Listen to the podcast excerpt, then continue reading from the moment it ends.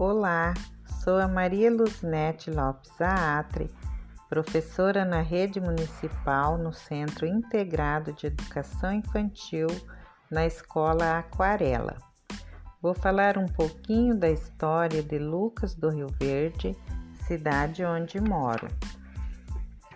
Lucas do Rio Verde é um município brasileiro no interior do estado de Mato Grosso região centro-oeste do país, distante 334 quilômetros norte de Cuiabá, capital estadual. Fruto da política de integração nacional do governo militar, a obra de abertura da rodovia BR-163, feito pelo Nono BEC, Batalhão de Engenharia de Construção, na segunda metade da década de 70, mobilizar os primeiros colonizadores para esta região, mas somente após os anos de 1981, quando o INCRA começou a implantação do projeto de assentamento de 203 famílias de agricultores sem terra oriundas de Encruzilhada Natalino, no interior do município de Ronda Alta, no Rio Grande do Sul, que se formou a comunidade que deu origem ao município. Lucas do Rio Verde é uma cidade que se desenvolveu muito rápido, pois até o final dos anos 90 não era servida de rede de energia elétrica, possuía apenas motores geradores a óleo para abastecimento da cidade.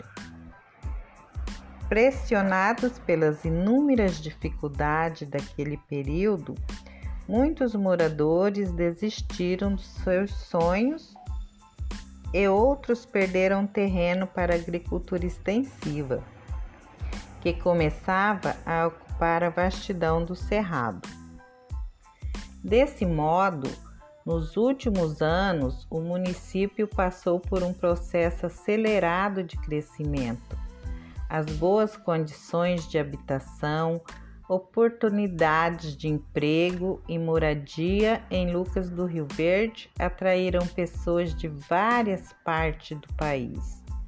Com isso, a cidade ganhou uma grande diversificação cultural e os investidores viram uma ótima oportunidade de empreender na região, onde predomina o plantio de soja.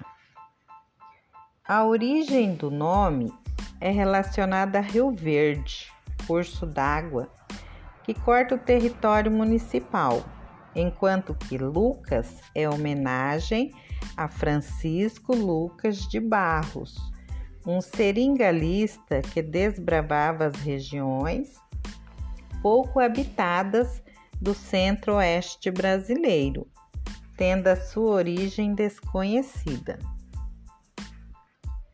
A vegetação nativa do município varia entre cerrado e a floresta amazônica. Por conter bioma amazônico, pertence à Amazônica Legal uma área criada pelo governo brasileiro. Entre os principais pontos turísticos da cidade, destaca-se Lago Hernani José Machado, localizado entre duas das principais avenidas da cidade. É considerado cartão postal da cidade. Parque dos Buritis, reserva de mata permanente, onde as pessoas costumam fazer caminhadas pela manhã e no final da tarde, principalmente nos finais de semanas. Usina hidroelétrica de Canoa Quebrada é o ponto de lazer e turismo para as cidades da região. Rio Verde é um refúgio para fauna e flora e pode proporcionar ótimos passeios pela região central do estado. As pessoas costumam fazer passeios de barcos, pescar no final de semana. É muito lindo o Rio Verde. Hoje, aproximadamente com 70 mil habitantes. Tenho um enorme orgulho de viver nesta cidade maravilhosa.